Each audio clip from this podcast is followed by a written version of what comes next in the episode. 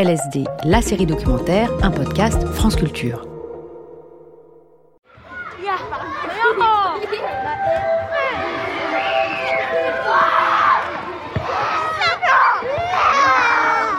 Quand j'étais, euh, je pense, en, CP, euh, quelque chose comme ça, euh, j'avais 6 ans, dans la cour de récré, j'avais un meilleur ami qui était un garçon. Parce que j'avais commencé en maternelle par avoir des meilleurs amis qui étaient des filles. Et puis un jour, elles m'ont dit que non, en fait, elles préféraient jouer avec les filles et que les garçons allaient avec les garçons, les filles avec les filles. Donc j'ai pris le premier petit garçon qui était assis à la table d'à côté et on est devenus copains. Ça se passait très bien. Et puis à un moment, j'ai dit, euh, je voudrais être euh, ton amoureux. On va dire que je suis ton amoureux. Et euh, à l'époque, c'était les années 80. Moi, en tant qu'enfant, je n'avais pas du tout entendu parler du concept d'homosexualité. Ça n'existait pas à la télévision, pas dans des émissions pour enfants en tout cas.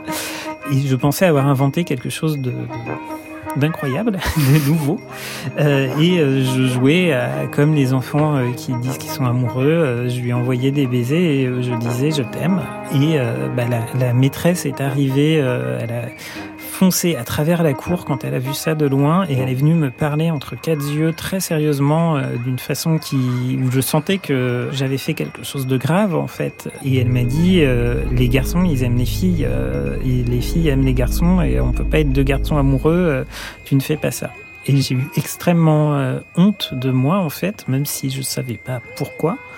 J'en ai pas parlé à la maison, j'en ai pas parlé à mes frères et sœurs, et j'en ai plus jamais parlé avant très longtemps parce que euh, c'était quelque chose de honteux que j'avais compris, même si je ne savais pas pourquoi. Euh, c'était devenu, euh, ça y est, le, tabou de l'homosexualité s'était imposé à moi.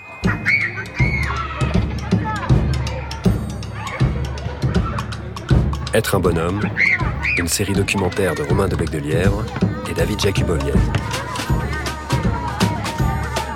Épisode 3 La grande peur d'Alpha sait très bien, là, avant même qu'on vienne au monde, nos parents, s'ils savent qu'on est un garçon ou une fille, il y a déjà tout un mécanisme qui se met en place dans la tête des parents, une construction imaginaire de ce quel est le potentiel de cet enfant, genré.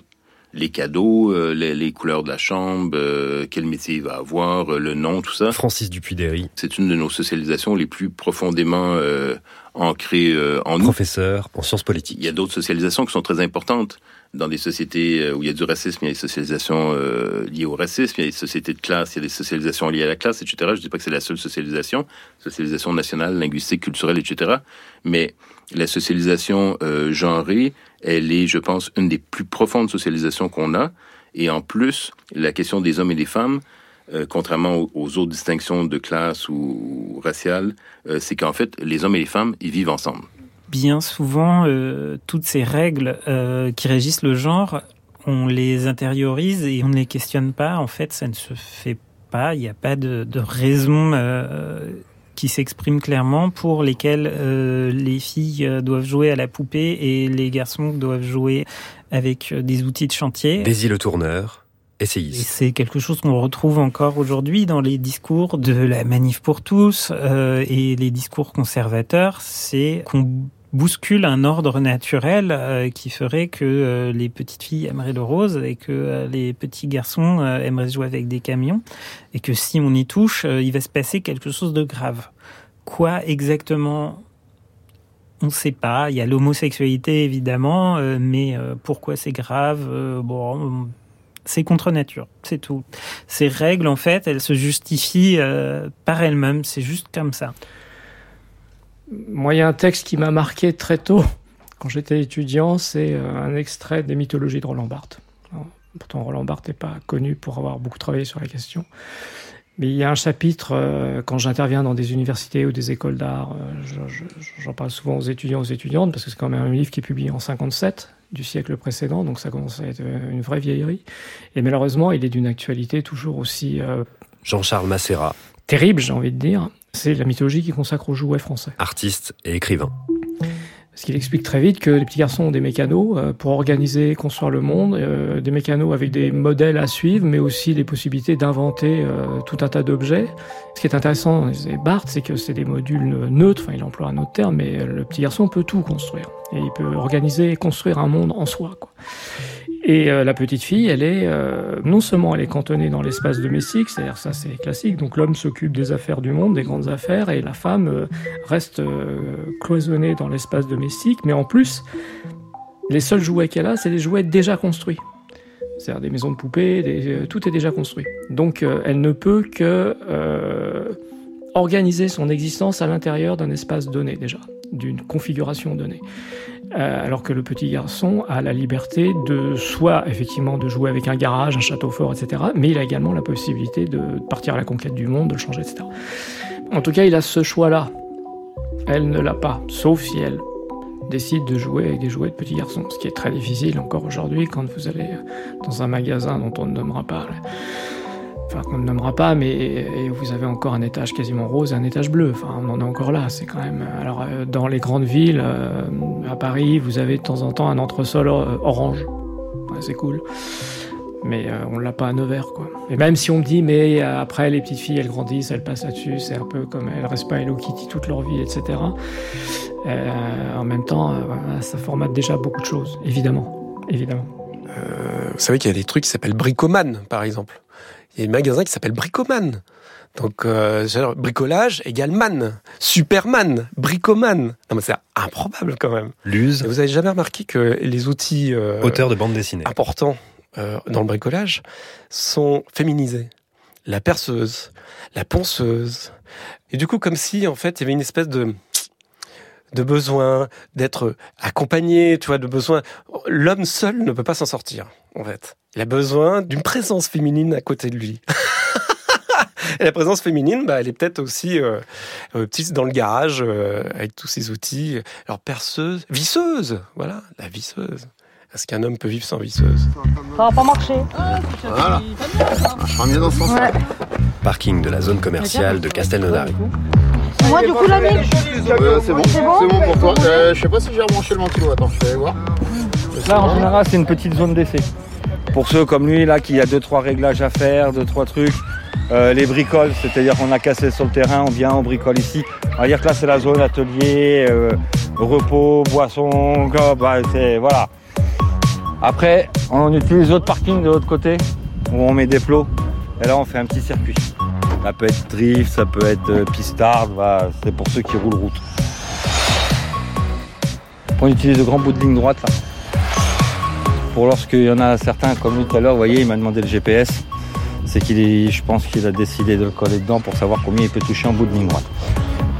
Donc euh, là, on commence à rentrer, comme je vous disais tout à l'heure, le speedrun, la vitesse, la perf. Que de la perf.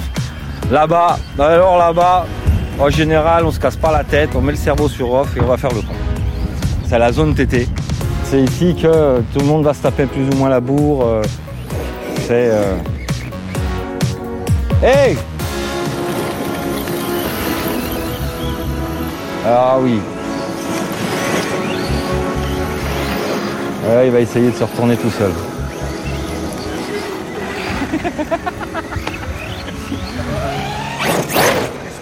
Euh, moi j'ai commencé, j'en avais 12, j'en ai 51 aujourd'hui, donc euh, ouais, ça va faire un peu plus de 30 ans que je fais du modélisme. On va me définir comme un passionné.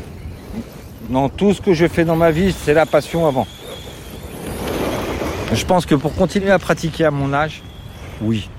Parce que je prends l'exemple de madame, elle ne veut même pas savoir. Elle trouve ça complètement ridicule que euh, certaines personnes puissent mettre 1500 balles dans une machine où elle ne peut pas mettre foutre son cul dedans.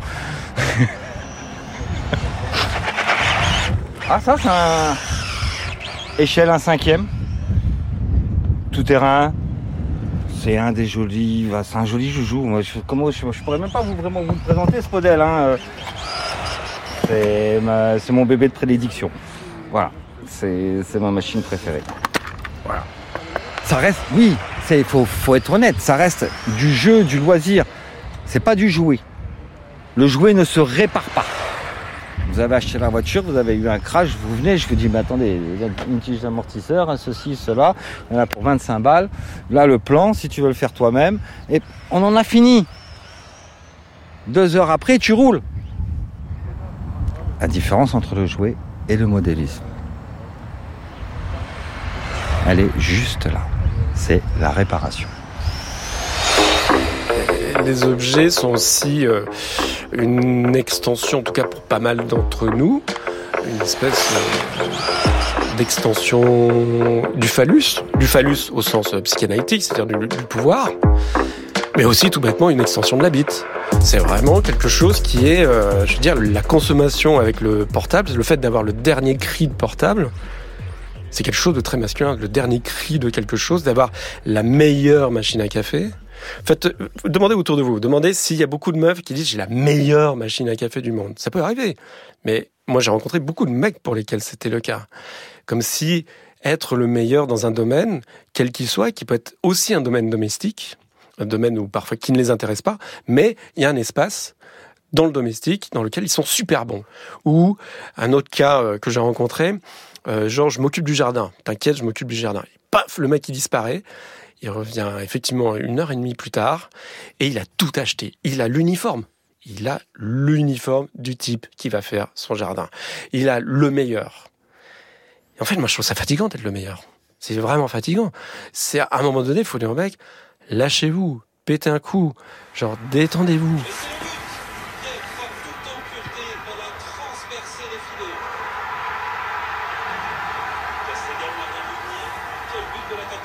Moi, si j'étais une femme, tu.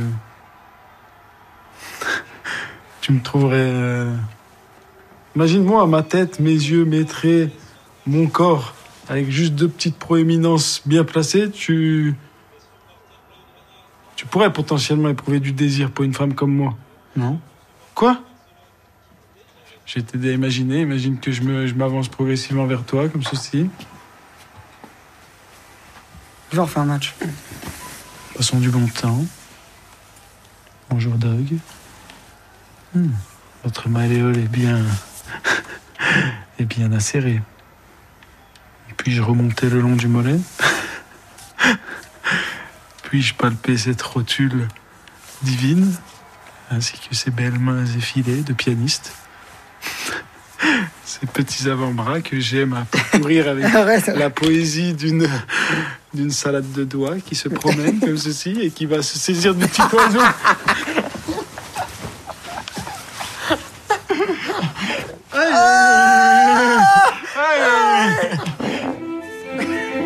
Allez, oh, oh, tu sens le rat crevé, oh. sale chien. Allez, allez, barre-toi. Eh, T'as le fion, c'est... concept d'homosocialité, en fait, c'est un terme qui est utilisé pour décrire la tendance qui existe euh, à la fois chez les hommes et chez les femmes à se euh, rassembler euh, avec des individus du même sexe, à former des groupes d'amitié entre hommes d'un côté, les filles de l'autre. chez les personnes hétérosexuelles, en tout cas, c'est quelque chose qu'on observe beaucoup. Une soirée où il y a trois couples euh, hétéros d'invités, et ben en fait, euh, les mecs vont discuter entre eux et euh, les filles vont discuter entre elles. Voilà, l'homosocialité, c'est ça. Et chez les hommes, il y a un truc qui crée une tension euh, au sein de cette homosocialité, c'est qu'il y a un énorme tabou de l'homosexualité et la peur euh, absolue euh, d'être perçu comme gay chez énormément d'hommes hétéros, elle est structurante dans leur relation aux autres hommes. Ce qui fait que malheureusement, en fait, quand on est un homme qui a été élevé dans une société patriarcale qui nous a inculqué que euh, les hommes euh, sont un peu les êtres supérieurs, ils sont plus intelligents, leur conversation est plus intéressante, euh, leur humour euh, est plus drôle, euh, si tant est qu'on peut se dire que les femmes ont de l'humour. Leurs loisirs sont plus intéressants, leurs euh, conseils sont bien meilleurs. Bref, tout pousse à dire aux hommes que la compagnie des autres hommes, c'est ce qu'ils devraient rechercher à tout prix. Mais il ne faut pas, par contre, tomber amoureux d'un autre homme. Là, d'un coup, euh, on brise un tabou euh, très grave. On va être mis au banc euh, de la société des hommes. Et pour euh, défaire cette tension, ce qui va souvent euh, se faire, c'est justement des blagues euh, homophobes qui permettent de réaffirmer que, euh, en fait, euh, j'aime beaucoup les hommes, j'aime beaucoup passer du temps avec les hommes et je trouve que les hommes c'est euh, formidable et beaucoup mieux que, que les femmes. Mais attention, je suis pas un PD. Et ça, en fait, plus la société accepte les, les, les personnes homosexuelles, plus euh, cette tension de l'homosexualité, euh, elle est palpable entre les hommes hétéros et plus ils ressentent le besoin en fait euh, de clamer fort que peut-être qu'ils sont pas homophobes, mais surtout ils sont pas gays.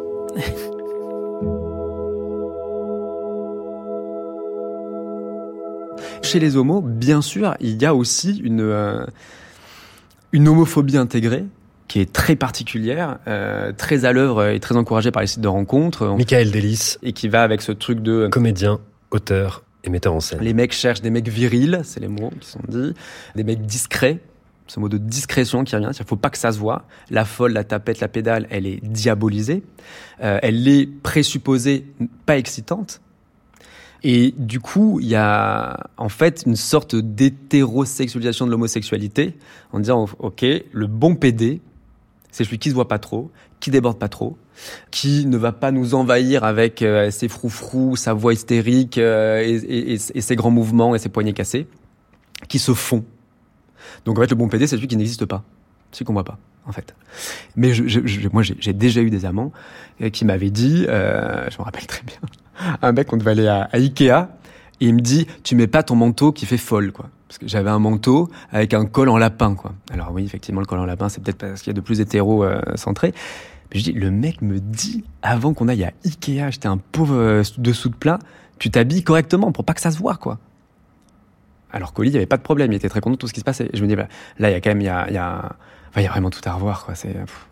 Donc ouais, non, ça c'est très prégnant. Euh, il y a vraiment, c'est une souffrance pour beaucoup de jeunes homos t'es en train de te former, t'as pas encore le bon corps qu'il faut, t'es ado, tu doutes, t'es un peu adipeux, rien ne va, et on se dit qu'en plus, euh, il faut être surgolé. Euh, c'est hyper inhibant. Parce que du coup, ça crée, voilà, t'es hors marché. C'est-à-dire que t'es à la marge de la marge. Quoi.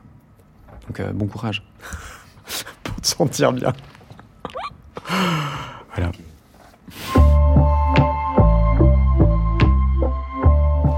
Alors les études sur les masculinités, elles sont arrivées en France il y a une dizaine d'années, euh, un, peu plus peut-être, mais euh, c'est un champ scientifique assez récent, assez novateur, donc il y a plein de choses à faire, et notamment euh, sur le monde du travail, bah, paradoxalement, parce que c'est quand même là où les hommes expriment leur domination masculine de manière assez forte, ça a été assez peu étudié. Euh, donc euh, voilà. Audrey Voile. Mais je pense qu'il y, a quand même un boulevard sur cette question, et notamment. Sociologue du travail. Quand on dit qu'une entreprise est, masculine, euh, c'est pas seulement dire qu'elle est dirigée par des hommes, c'est aussi affirmer que les pratiques d'entreprise favorisent les hommes.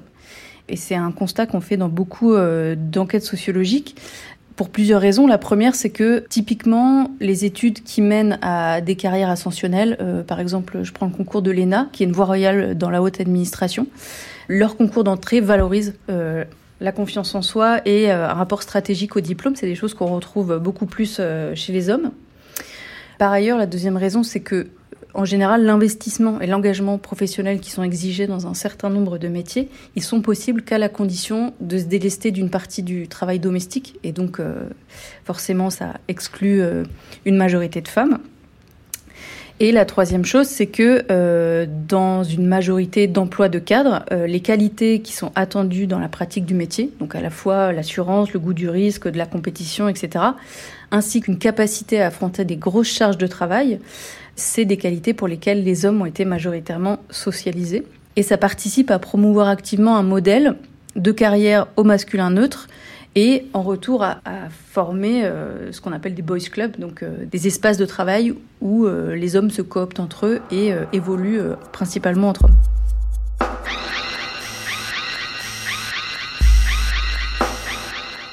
Et c'est souvent des hommes qui se protègent entre eux aussi vraiment dans un réflexe de peur, je pense, euh, parce que euh, de ce que j'ai pu voir dans mes enquêtes, ce qui a été très frappant, c'est euh, que la majorité des hommes sont animés par une vraie peur de l'impuissance, dans le sens où le travail, c'est quand même assez constitutif de l'identité masculine et ne pas réussir à avoir un travail, euh, un travail valorisé, valorisant, dans lequel on se sente bien et qui permet de subvenir aux besoins de sa famille, ça peut être extrêmement angoissant et perturbant dans la construction de son identité masculine.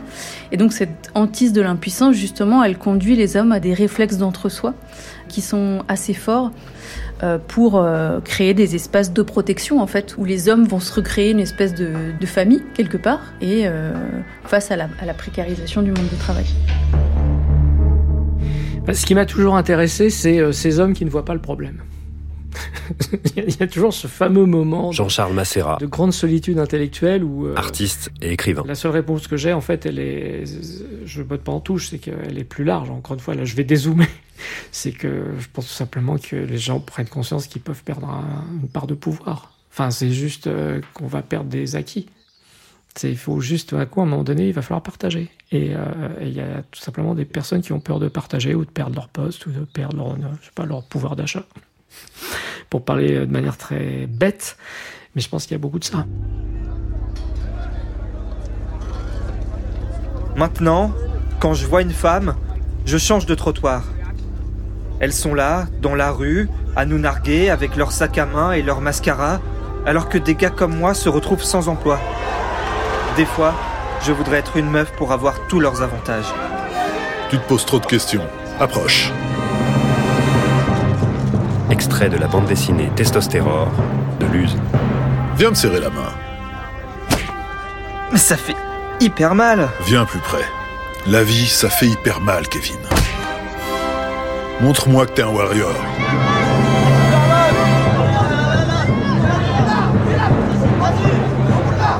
Ça suffit de s'en prendre plein la gueule. Je suis un mec, merde. C'est à moi qu'on manque de respect. Faut que ça change. Bravo, Kevin. C'est grâce à la rage d'homme comme toi que ça va changer. Désolé, Joe. Ça me fait trop chialer. Tu ne pleures pas. Tu sues ta colère.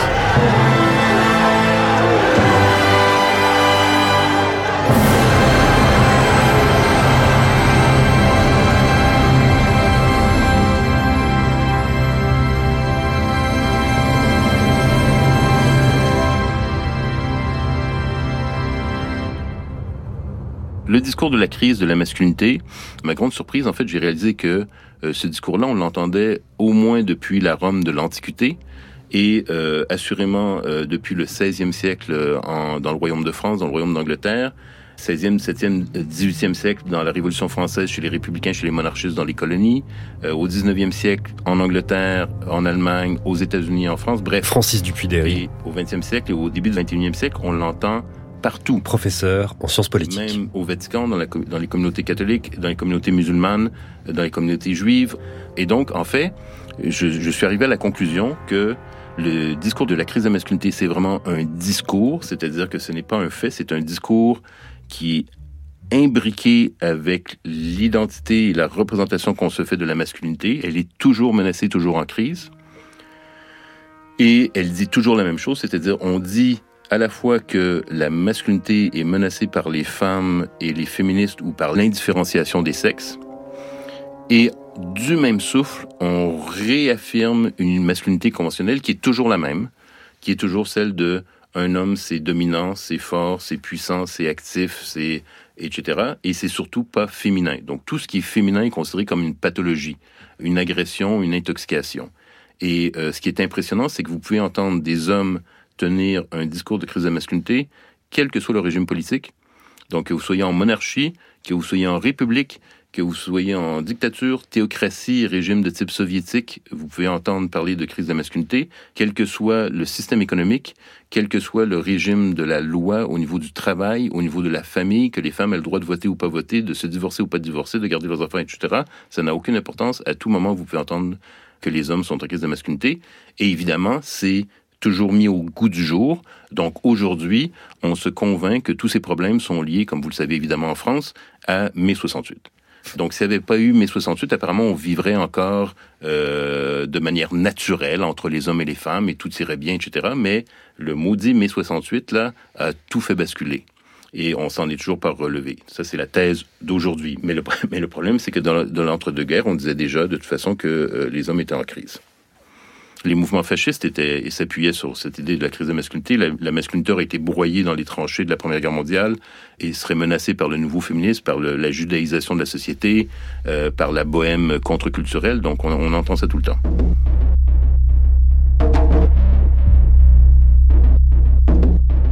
Le masculinisme, dans sa théorie la plus basique, c'est de dire la civilisation telle qu'on la connaît est en train de disparaître, est en train de s'émasculer à cause du féminisme et plus largement des femmes. Pauline Ferrari, journaliste. Le fait que le féminisme soit devenu euh, un sujet important à l'agenda politique, euh, la question des violences faites aux femmes par exemple, des inégalités salariales, ça euh, créerait une émasculation des hommes et des euh, valeurs masculines traditionnelles, un peu le travail famille-patrie, euh, c'est-à-dire euh, parmi les thèses masculinistes, euh, notamment une de, mes préférées, c'est qu'il y a beaucoup moins de sperme qu'avant, qu'il y a 50 ans. Il y a beaucoup moins de testostérone chez les hommes qu'il y a 50 ans. Et eux l'expliquent par le fait que, alors il y a des théories plus ou moins fantaisistes, mais d'une part que les perturbateurs endocriniens auraient en effet perturbé les hormones mâles et qu'on aurait moins de testostérone dans le corps. Il y a aussi la théorie que les femmes, maintenant qu'elles prennent la pilule, de par l'urine qu'elles mettent dans les fosses septiques, euh, l'eau qu'on boirait, surtout aux États-Unis, euh, deviendrait en fait bourrée d'œstrogènes et donc ça rendrait les hommes homosexuels. Euh, ça, c'était Alex Jones aux États-Unis, qui est un célèbre conspirationniste qui avait dit ça en plein live.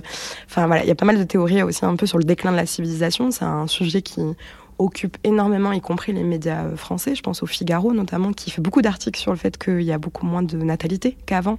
Et ce serait lié euh, un peu au féminisme aussi, parce que euh, bah, les femmes auraient le choix en fait de pas vouloir faire d'enfants et euh, ça mettrait euh, les hommes dans une très mauvaise posture donc ça, ça le déclin de la civilisation c'est vraiment quelque chose l'autre chose c'est le fait que euh, le féminisme aurait opéré une espèce de pillage des hommes de leurs valeurs financières, de leurs valeurs foncières aussi. C'est toute l'idée un peu de euh, je veux pas me marier avec une femme ou en tout cas il faut que je fasse un bon euh, prenup euh, parce que si je divorce ça va me piquer tous mes biens.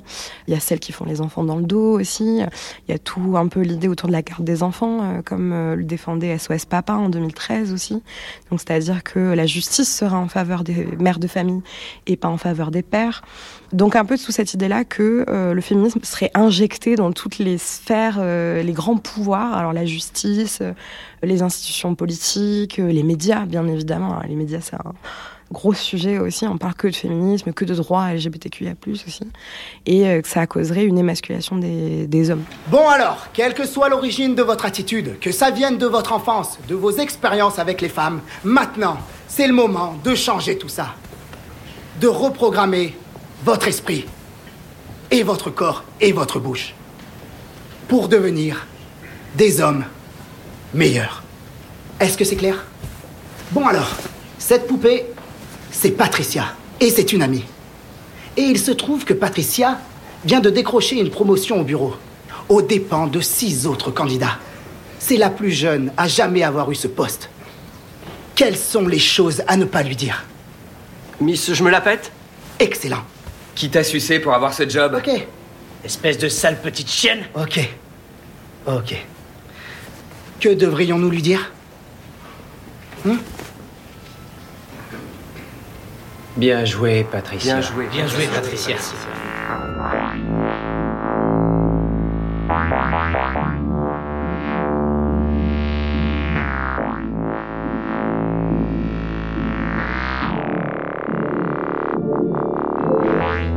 La solution pour la, résoudre la crise de la masculinité, c'est jamais de repenser de manière critique aux identités de genre et dire oui, bon, en fait, est-ce que tout ça, ça a bien du sens et c'est ce que, mais c'est d'appeler à un retour, une réaffirmation des masculinités euh, les plus euh, conventionnelles. Et vous avez ça de manière euh, caricaturée ou stéréotypée chez des influenceurs sur le web, par exemple.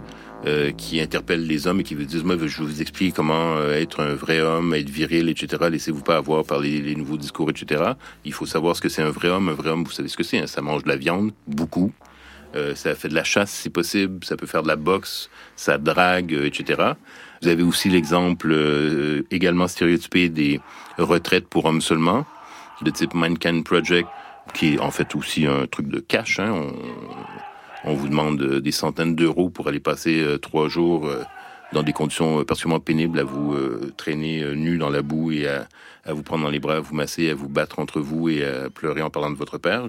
Animé par un, animateur qui dit qu'il est soit psychologue, soit qui est allé en Inde et qui revient avec des clés de spiritualité euh, orientale. Et là, qu'il y a des archétypes, le père, le chasseur, le sage, le guerrier et tout. Ben là encore, on est dans la, la confirmation d'une masculinité tout à fait conventionnelle. On va essayer. Là, c'est une vidéo d'une jeune fille à l'école, pas très étonnant. Hop, Pauline Ferrari, truc de jeune, ok. autrice de Formée à la haine des femmes.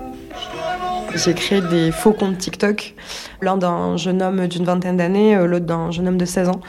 Et j'essayais de voir, en fait, c'était plus un test algorithmique, même pour essayer de constater à quel point ces vidéos arrivaient euh, dans mon fil d'actualité sans que je les ai demandées, ou juste par euh, la manifestation d'intérêt que pourraient avoir, en fait, plein de jeunes hommes euh, entre 16 et 20 ans, c'est-à-dire euh, bien aimer euh, le sport, euh, avoir vécu une rupture récemment, euh, chercher des conseils de drague, ce genre de choses.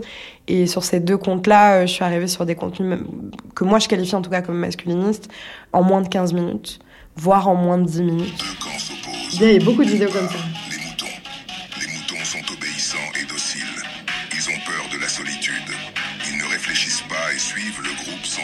D'autre part, nous avons les loups. Ils sont sans cesse à la recherche d'indépendance et de liberté. Ils ont toujours l'esprit critique et remettent tout en question, même si peu de personnes sont d'accord avec eux. Mon travail, ça a été de euh, euh, regarder des vidéos de masculinistes, beaucoup, de euh, regarder leurs posts sur Instagram, sur TikTok, sur, euh, sur Facebook aussi parfois, essayer de comprendre le discours, essayer de comprendre qui les soutenait, de qui s'inspirait et d'essayer de voir un peu comment euh, ce réseau-là masculiniste était tentaculaire et organisé en fait euh, politiquement. Donc c'était beaucoup aussi de la consommation de contenu et de l'analyse de contenu pour essayer de montrer que ces contenus-là, ils sont pas euh, difficiles à trouver. C'est pas le fin fond du dark web des internets. Non, c'est des vidéos qui pop sur notre algorithme et c'est beaucoup plus large en fait que ce qu'on pense. Les loups représentent seulement 1% de la population. Si tu regardes cette vidéo, tu en fais sûrement partie. Bienvenue dans l'équipe champion. Abonne-toi, les choses sérieuses ne font que commencer. Euh, moi, ça fait plus de trois ans que je fais de l'éducation aux médias, euh, particulièrement en Seine-Saint-Denis, euh, où je vis, dans tout type d'établissement, des REP+, à des collèges et lycées très prestigieux. Et en parallèle de ça, moi, je m'intéresse aux communautés masculinistes depuis assez longtemps, même avant que je sois journaliste. Et euh, c'est un peu le croisement entre ces deux mondes-là, c'est-à-dire un monde euh, virtuel que moi, je côtoyais en ligne déjà quand j'étais adolescente et que j'ai vu surgir de manière très réelle, à la fois dans l'actualité et à la fois euh, bah, dans la bouche en fait d'élèves de 13, 14, 15 ans. Et il y a des notions, surtout des mots, que moi je retrouvais sur le fin fond d'Internet il y a 10 ans. Je pense au terme de cuck, par exemple. Alors en anglais, c'est hérité de cuck old, qui veut dire euh, en gros euh, euh, maintenir par les couilles, quoi, et qui a été abrévié en cuck et qui, sur le 18-25 de jeuxvideo.com, signifie un mec qui est soumis aux meufs, quoi. voilà. Terme qui était vraiment très marginal sur une petite partie du web, d'Internet francophone des années 2010. Et en fait, maintenant, c'est un terme qu'on entend très souvent dans les salles de classe. Vas-y. Belle posture, poitrine en avant, menton haut. T'y vas, tu prends pas ta petite voix de Salut, bonjour, excuse-moi, excuse-moi de te déranger. Excusez-moi, mademoiselle, excusez-moi de vous déranger. Euh, voilà, vous me plaisez, j'aimerais bien avoir votre numéro de téléphone, s'il vous plaît. en mode Dobby, mon frère. Non, c'est pas comme ça que ça se passe. T'arrives avec ta voix posée, ta voix sereine, calme, ok? Ancré dans tes baskets, mon pote. Et tu te dis qu'au pire, si tu te fais rejeter, c'est pas grave. J'ai envie de te dire, frérot, tant pis pour elle. C'est toi le prix. Déjà, ce qu'on peut analyser sur cette vidéo-là, c'est un peu le basique des vidéos de développement personnel et particulièrement à la sauce masculine. C'est-à-dire qu'on est face à quelqu'un qui est face caméra. La musique derrière est toujours la même, c'est une musique assez calme, voire un petit peu dramatique. Et surtout, ce qu'on constate, bon là, on le voit pas avec le son, mais c'est une vidéo à sous-titres dynamiques. C'est-à-dire que au milieu de l'écran, il y a euh, la ce qu'il est en train de dire, mais de façon très dynamique avec des emojis. C'est en écriture blanche et parfois jaune sur euh, les domaines importants. Et dans le discours, en fait, tout ce qu'on entend, c'est euh, sois pas un fragile quand tu parles aux meufs. Euh, Il y a une espèce de présomption aussi de malhonnêteté de la part euh, des femmes, parce que là, dans cette situation-là, c'est vraiment la fin de la vidéo, c'est quand même c'est toi le prix. Il y a euh, tout ce commentaire sur l'allure physique et sur euh, la voix qu'on devrait prendre. Il faudrait pas avoir peur de déranger, être trop doux. Non, il faut être euh, posé, ancré dans ses baskets, comme il dit. Euh, tout ça, en fait, c'est des vidéos. C'est vrai que quand on les regarde, on tombe dessus, on peut se dire. Alors, au mieux, on peut se dire ah ouais, c'est vrai que faut que j'ai un peu plus confiance en moi. Ça peut être une bonne chose. Mais en fait, je pense qu'on ne se rend pas compte de la gravité de ce que ça sous-entend aussi euh, comme discours, parce que ça, c'est du masculinisme saupoudré en fait, mais de manière très acceptable. Il a son projet de vie, il a sa mission de vie, il a ses ambitions, il a ses perspectives et il a son cadre masculin. La femme, quand elle voit tout ça, naturellement, sa féminité va se soumettre à la masculinité de cet alpha. Donc si tu veux un jour que ta femme se soumette à toi naturellement, et quand je dis se soumettre à toi, attention, c'est pas négatif. Se soumettre à toi, c'est te faire confiance au point de complètement laisser sa féminité s'exprimer, puisque toi, ta masculinité s'exprime aussi. Bah, en fait, euh, les masculinistes sont malins. Enfin, je pense que c'est important de le rappeler quand même parce que tout le monde pense que c'est vraiment une bande d'idiots là, mais vraiment pas les masculinistes et particulièrement ces influenceurs sont très très intelligents. Et en fait, le mot masculiniste, il a été vraiment construit en miroir du terme féministe. Euh, en gros, pour dire c'est très mal vu de dire qu'on déteste les femmes. C'est très mal vu quand même. Euh, On va pas, on va se mentir. Il y a très peu de gens quand même qui vous disent ah moi je déteste les femmes, j'ai envie qu'elles meurent. C'est quand même très rare. Euh, mais par contre, c'est beaucoup plus admis de dire moi je défends les hommes. Euh, je suis pour l'émancipation des hommes, je suis pour respecter leurs droits en tant qu'hommes. Et en fait, cette position en miroir, elle permet de pas les voir, ces masculinistes, comme, bah, comme des extrémistes, comme des, des fascistes, ou en tout cas, enfin, pas comme des gens méchants. En fait, on se dit, ah non, mais c'est juste euh, de la même manière que les féministes défendent la cause des femmes et les droits des femmes, bah, pourquoi en fait les hommes n'auraient pas le droit de défendre leurs propres droits et leurs propres idées? Et cette mise en miroir, elle est, elle est, c'est une stratégie marketing incroyable en fait parce que ça permet de dédouaner énormément d'arguments et ça permet de mettre dos à dos euh, ce qu'on considérait comme étant euh, deux points de vue en fait, deux idéologies. Il y aurait le masculinisme d'un côté, le féminisme de l'autre, et euh, en fait les deux seraient aussi valables comme je sais pas la gauche et la droite. Et en fait on essaie de trouver un peu ce qu'on veut là-dedans. Ce qu'on oublie, c'est qu'en fait le masculinisme, à la base, c'est dans une volonté de domination masculine. C'est pas dans une volonté d'égalité. Parce que quand on dit qu'il faut que les hommes retrouvent leurs droits, la question c'est lesquels Quels droits en fait les hommes n'ont pas? Et ça c'est une question qui embête un peu les masculinistes parce qu'en fait en France, euh, actuellement, c'est compliqué de dire que les femmes sont en situation de domination parce que c'est faux, tout simplement. Respectez la queue. Et domptez la chatte. Domptez-la. Qu'elle soit à votre merci grâce à la technique que je vais vous apprendre à maîtriser. Et dites non. Tu ne me domineras pas. Non. Tu ne prendras pas mon âme. Non. Tu ne gagneras pas ce jeu avec moi. C'est moi qui commande ici. C'est moi ici qui dis oui. Non. Maintenant. Ici.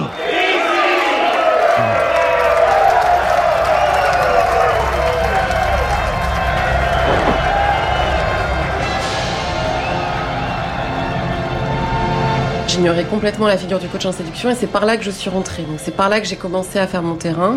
Donc c'est à partir du coaching en séduction. Je me suis retrouvée euh, sans aucune connaissance de ce qu'était la communauté de la séduction à ce moment-là, sans aucune connaissance de ce qu'étaient les études sur les masculinités qui étaient par ailleurs peu développées en France à ce moment-là aussi.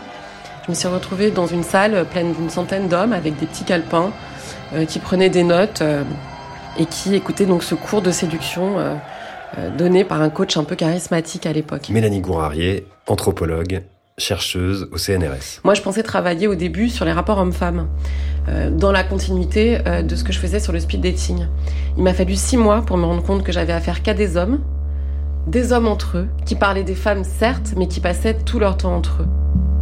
Donc la trajectoire de la communauté de la séduction, c'est une trajectoire qu'on pourrait qualifier euh, d'empowerment inversé, si vous voulez. Je dis inversé parce que euh, l'empowerment, on le, on l'emploie plutôt pour parler euh, des personnes minorisées. Donc là, c'est pas le cas. Donc eux, ils essayent de reprendre du pouvoir sur une situation, en fait, à l'intérieur de laquelle ils se croient défavorisés. Ce qu'ils disent, c'est que les hommes auraient perdu tous les pouvoirs aujourd'hui, mais que le lieu où la reprise du pouvoir serait possible, c'est le lieu de la séduction. Alors je vais m'expliquer. En gros, dans une société qui serait devenue égalitaire, ce qu'ils considèrent comme étant la société actuelle. Aujourd'hui, on serait dans une société où les femmes auraient acquise l'égalité dans tous les domaines, professionnels, intimes, euh, économiques, etc. Mais alors ce qu'ils disent, c'est que si on est arrivé à une égalité totale, pourquoi les femmes garderaient tous les pouvoirs? Dans la séduction, puisqu'elles auraient le pouvoir de dire oui et de dire non. Et c'est ça qu'ils contestent. Ils contestent que dans une société égalitaire, ce seraient encore les femmes qui auraient le pouvoir de consentir ou de ne pas consentir. Et ils veulent s'accaparer ce pouvoir-là. Du coup, ce constat-là, en fait, que la séduction et les rapports intimes seraient le lieu, en fait, de la reprise du pouvoir des hommes dans le monde social global, l'arène, en fait, principale du pouvoir, implique qu'il faille descendre les femmes de leur piédestal dans lequel elles seraient. Ça aussi, c'est leur discours.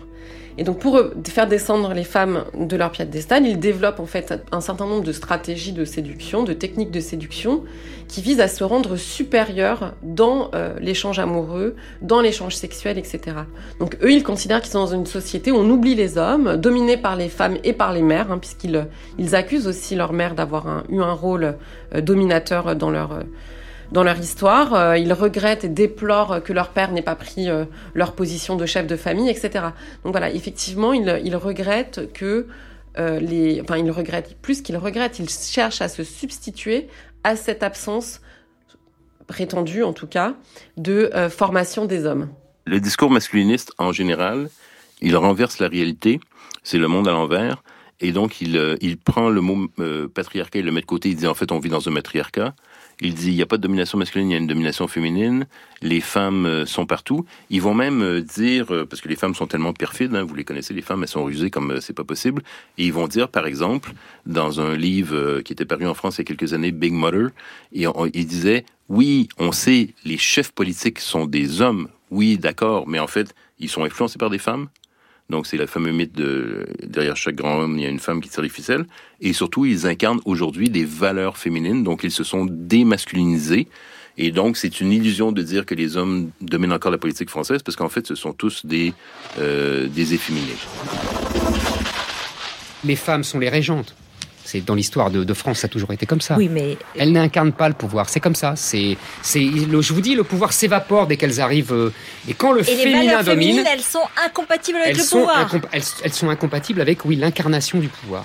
Et alors, évidemment, il y a beaucoup d'hommes. Vous aurez remarqué qu'aujourd'hui, en fait, les hommes politiques, pour la plupart, sont dans l'ordre du féminin. Alors, les hommes, euh, pour démontrer qu'il y a une crise de la masculinité, à part de dire qu'ils souffrent et qu'ils sont inquiets et tout ça, vont chercher des preuves sous forme de symptômes ou même sous forme de statistiques. Donc, ils vont dire euh, la preuve que les hommes vont mal par rapport aux femmes, euh, c'est que, par exemple, les garçons réussissent moins bien à l'école. Ce qui est tout à fait vrai, c'est donc là, c'est facile. Ils prennent les deux colonnes et ils disent regardez les résultats scolaires des garçons et les résultats scolaires des filles. Il y a un écart à l'avantage des filles je dirais de 10, 15, 20% selon les contextes. Et donc là, il dit, vous voyez bien que en fait, il y a un problème et que la société est trop féminisée et que l'école est trop féminisée, qu'il y a trop de femmes qui enseignent, que les méthodes pédagogiques sont trop féminines, que les garçons n'ont plus le droit de se chamailler dans la cour de récréation et donc euh, apparemment à cause de ça, ils sont mauvais en géographie. Et donc voilà. Donc le problème avec ces types de discours, c'est que personne ne remet en question la lecture des colonnes statistiques. Oui, c'est vrai que euh, tendanciellement, euh, l'écart est à l'avantage des filles, mais le problème avec le discours masculiniste et le discours antiféministe, c'est qu'il oublie de dire que euh, les études montrent que ça, c'est vrai depuis le début du 20e siècle, que c'est vrai dans des États comme aujourd'hui, comme les Émirats arabes unis ou le Qatar, que c'est vrai dans des pays euh, comme euh, la Russie, comme bref, c'est vrai dans des pays où je regardais ce matin, en fait, les féministes n'avaient pas encore pris le contrôle. Donc, on voit qu'en fait, la lecture des masculinistes, elle est partielle, elle est partiale, et pour terminer, elle oublie l'essentiel, c'est que, à part pour des gens comme moi qui sont professeurs, qui ont oublié que l'école, c'est un lieu dont il faut partir un jour, euh, les gens sortent de l'école. Et en fait, les masculinistes ne nous disent jamais, ne nous rappellent jamais que, à diplôme égal ou même avec moins d'études, en fait, les garçons ont tendance à se sentir mieux sur le marché du travail en termes de salaire, en termes d'emploi. Et euh, curieusement, même au chômage, les hommes s'en tirent mieux que les femmes au chômage en termes de prestations d'assistance sociale, parce que comme ils ont des meilleurs salaires, ils ont des meilleures prestations de, de chômage.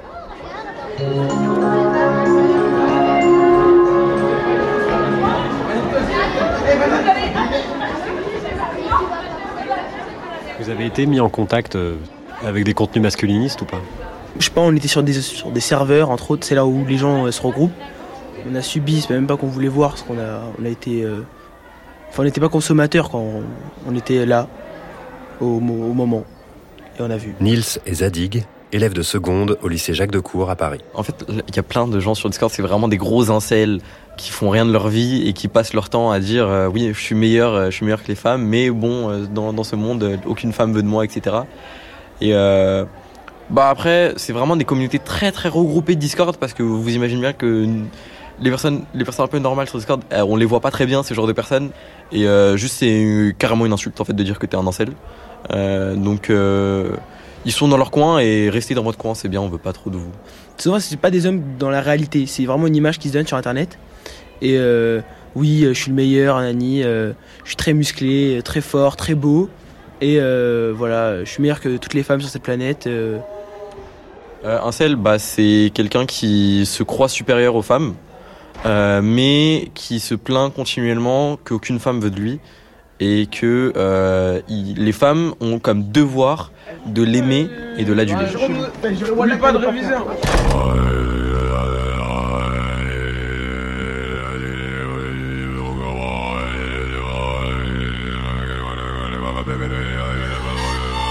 Clairement, un des phénomènes très importants qu'il y a depuis quelques années, c'est euh, ce qu'on appelle euh, en anglais les involuntary celibate, qu'on traduit souvent par célibataire involontaire, mais une meilleure traduction, ce serait les chastes involontaires. Euh, ce sont des réseaux de dizaines de milliers de jeunes hommes, 15, 16, 17 ans jusqu'au milieu de vingtaine, qui eux se lamentent de ne pas avoir de relations sexuelles. Et que les femmes, en fait, regardent toujours et désirent toujours des hommes qui seraient plus euh, désirables qu'eux.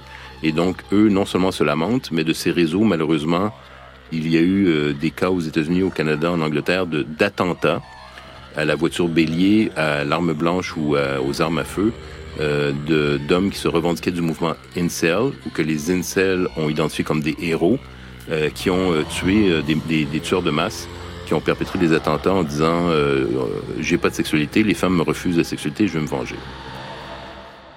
À partir de 2014, aux États-Unis, en Angleterre, en Allemagne aussi, quasiment chaque année, on a plusieurs tueries masculinistes, souvent perpétrées par des incels.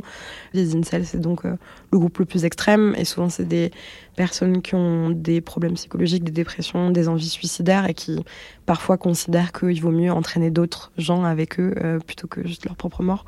Et euh, on a un peu tendance à penser que la France est très éloignée de tout ça, parce que le masculinisme, les incels, c'est un truc très anglophone, etc. Souvent, au niveau européen, en France, on met un peu dans le même panier euh, tout ce qui est misogynie et attentat d'extrême droite. Euh, souvent, des fois, il y a des liens euh, dans certaines valeurs en fait de la famille, la tradition, la masculinité, etc. Donc, des fois, c'est un petit peu compliqué à, distancier les deux, quoi. Mais il n'empêche que on le voit. quand, du côté des militantes féministes qui sont régulièrement attaquées par l'extrême droite, il y a une dimension qui est fortement misogyne et antiféministe. Donc, en fait, euh, il y a une réelle menace du masculinisme. Euh, le truc, c'est qu'on a, j'ai l'impression, en tout cas, qu'on la voit pas, ou en tout cas, on fait genre de pas la voir et on préfère euh, se focus sur euh, d'autres formes de violence. Mais c'est une menace euh, grandissante, bien évidemment.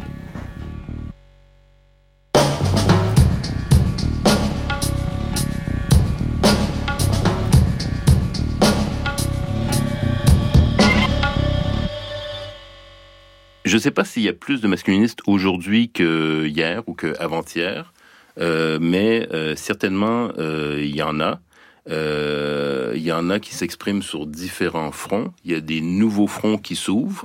Et euh, assurément, euh, ça se nourrit aussi. Et là, je ne dis pas que tous les masculinistes sont de cet alignement politique, parce qu'en fait, sur le spectre politique classique, si on parle de euh, extrême droite, droite, centre, gauche, euh, extrême gauche, en fait, on peut dire que tendanciellement, les masculinistes sont plus à droite, mais que vous pouvez être masculiniste et être à gauche et même à l'extrême gauche.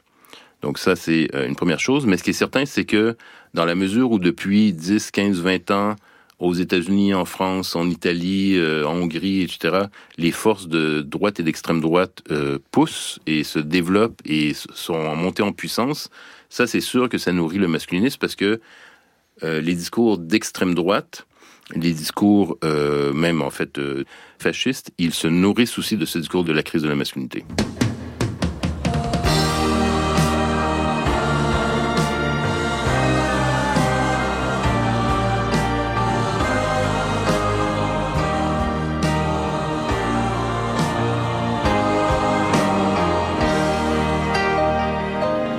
Alors, le ouin-ouin, Figure emblématique des mâles traumatisés par cette révolution des mœurs qui inclut le point médian, mais aucune blague sexiste, ni saillie drôlatique héritée des colons, le ouin-ouin n'a de cesse de se poser en victime. Il ne peut plus rien dire et pleure des larmes de sang en subissant chaque jour les remarques hystériques de ces féminazis qui menacent d'empailler sa paire de testicules pour en faire un sautoir. Nostalgique d'un hier où la virilité imposait le respect en sa suprématie, où qui était un homme possédant une Audi avait la certitude de lever une femme classe, le ouin regarde sa vie s'engrosser de frustration. Il ne trouve plus sa place et plutôt que de l'inventer, il aspire à être plein et contemple dans le miroir le carré de sa mâchoire se crisper sous les sanglots. Ça fait un bon selfie pour son profil Tinder.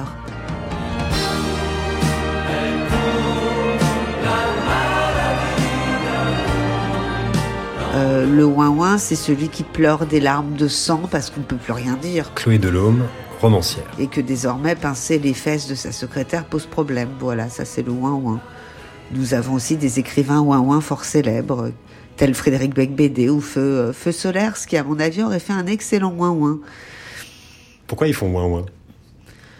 Ils font ouin-ouin parce qu'ils veulent pas lâcher les privilèges, parce qu'ils sont souvent dans un déni assez éhonté des dix privilèges. Et euh, je crois aussi que le côté euh, chez chaque masculiniste et chaque euh, chaque homme qui la ramène très fort, il y a un petit garçon derrière qui a beaucoup de mal avec la notion de frustration. Et euh, le fait qu'on leur supprime euh, ce qui était du au-delà du, enfin oui, du privilège et donc de l'abus et, de la domination très forte avec une aliénation en face, ça le frustre et ça le met en colère. Hein. Et donc du coup, il gêne. Je, je pense que le fait que le, l'espace leur appartient comme les corps qui s'y trouvent, qui est une formule qui me semble très adaptée, euh, bah le fait que ça s'arrête et qu'il y ait de la résistance en face, il, le tolère pas. Peut-être que c'est ça dont le ouin-ouin veut se dédouaner aussi, c'est la responsabilité en fait. Et puisque le courage est censé être un des apanages virilistes, et ben euh, peut-être qu'il est grand temps que tous ces messieurs fassent preuve de courage. Moi j'ai l'impression qu'en tout cas les hommes de maintenant qui nous entourent, en France en tout cas, qui se trappent dans le rôle de victime des avancées euh, égalitaires de notre pays sont a priori des gens qui ont peur de perdre leur statut euh, social, en fait. Auteur de bande dessinée. Euh, et qui ont, ont peur d'être euh, quelque part déclassés dans le genre ou déclassés socialement. Ça panique probablement certains mecs. Et puis par ailleurs, c'est pas, faut pas non plus aller dans le dans le côté oh pauvre chouchou. Mais il faut réfléchir à hum, qu'est-ce qui pétrifie les hommes encore euh, euh, aujourd'hui? Qu'est-ce qui fait que tout d'un coup, l'arrivée finalement d'un regard féminin de la société, c'est que tout d'un coup la société offre un regard féminin de plus en plus apparent. Euh, qu'est-ce qui fait que ça les panique? Je pense que c'est euh, c'est quelque chose qui est assez euh, Daisy le tourneur. difficile à articuler et il y, a un- il y a un piège euh, dans lequel il, il ne faut pas tomber. Autrice de On n'est pas mec. C'est que d'un côté, je pense que c'est vrai que c'est euh, l'entrée dans la masculinité des garçons se fait de façon euh, assez violente. On leur apprend euh, en fait à se couper, à se couper de leurs émotions. On leur apprend à à devoir euh, avoir l'air fort en toutes circonstances, euh, à respecter euh, un nombre de d'injonctions assez terribles et assez et avec une discipline qui peut être vraiment sévère. Et je pense qu'il faut pas nier ça en fait. Il y a rien à gagner à nier euh, que euh, euh, rentrer dans un moule social en fait, c'est toujours faire des sacrifices c'est toujours euh, difficile. Euh, le problème, c'est quand euh, ce discours-là, il est instrumentalisé pour euh, dire, bah regardez finalement, euh, les hommes, ils souffrent au moins autant que les femmes, si ce n'est plus, et euh, ils sont peut-être euh, en fait euh, autant les victimes du patriarcat. Et euh, la question, c'est qu'est-ce qu'on fait de ce discours-là? Et bien souvent, dans les discours masculinistes, c'est bah, regardez, euh, en fait, euh, nous aussi, on a souffert, donc arrêtez de vous plaindre et on laisse les choses telles quelles, plutôt que de réfléchir à euh, mais comment on, essaie de, réduire ces souffrances-là, en fait? Et L'autre chose à retenir, c'est que si euh, toutes ces, souffrances sont imposées aux hommes, euh, c'est pas parce que euh, on vit euh, juste dans une société qui est cruelle avec les hommes, c'est parce que euh, c'est tout un système euh, qui permet l'exploitation et l'oppression des femmes. Et euh, au bout du parcours, euh, ça reste quand même euh, les hommes qui sont dans toutes les places les plus importantes de notre société. ça reste les hommes qui tuent les femmes bien plus souvent que l'inverse. Euh, ça reste euh, les hommes qui euh, les dominent économiquement, qui commettent des agressions sexuelles, etc., etc. Et ça, il faut pas l'oublier dans un discours qui dirait juste c'est terrible, les petits garçons n'ont pas le droit de pleurer.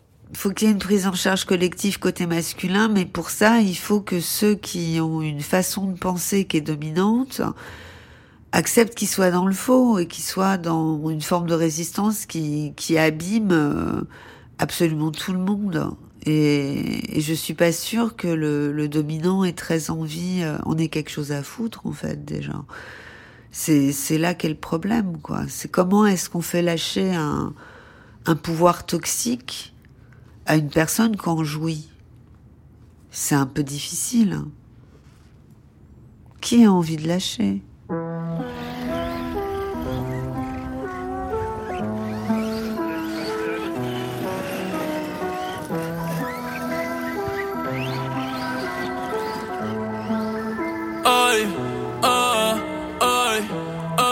Yo soy caro y todo el mundo me quiere cabrón. Yo soy como un Frenchy.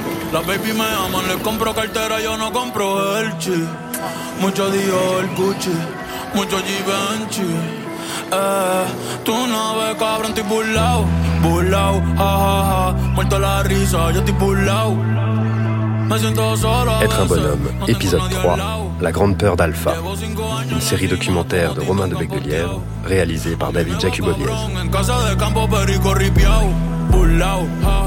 Avec Daisy Le Tourneur, Francis Dupuy-Derry, Jean-Charles Massera, Luz, Michael Delis, Audrey Voile, Pauline Ferrari, Mélanie Gourarier et Chloé Deloge. Merci au Race RC Modélisme de Castelnaudary. Prise de son, Yann Frécy, Jeffrey Marianne, Jean-Guilain Meige, Noé Chaban et Marie-Claire Oumabadi. Mixage, Mathieu Tourin. Documentation, Anne-Lise Signoret. Documentation musicale, Pierre Plantin et Loïc Delacour. Coordination, Johanna Bedeau. Chargée de programme, Marie-Yvonne Abolivier et Anaï Morales.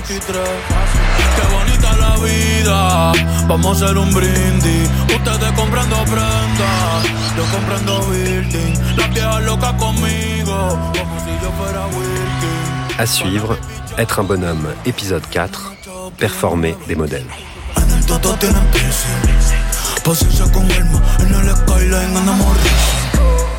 Haciendo plata, estamos busy. Yo no voy arriba, nene cabrón. Yo mando el nene del Nisi.